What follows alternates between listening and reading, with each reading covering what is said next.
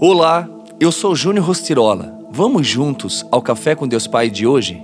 Mova-se para o milagre. Então Namã foi com os seus cavalos e carros e parou à porta da casa de Eliseu.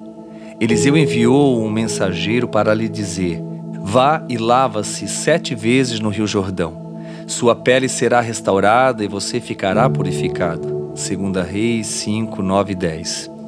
Você sabia que Deus fala conosco não só por meio de Sua palavra, de visões e sonhos, mas também por meio de pessoas? Podemos testemunhar isso ao longo das Escrituras, uma vez que o Senhor usou uma menina escrava para falar com Naamã.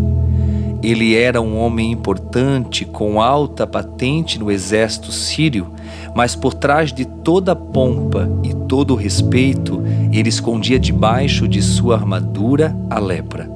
Vendo isso, a pequena cativa o orientou rumo à cura por meio do Deus de Israel.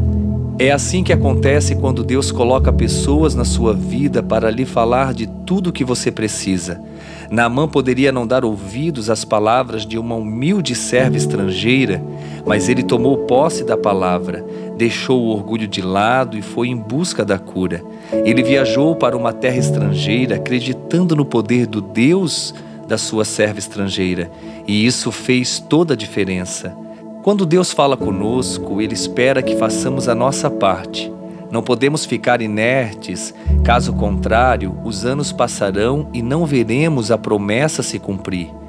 Deus promete a nós, mas algumas coisas só nós podemos fazer. Parte da promessa envolve o nosso agir.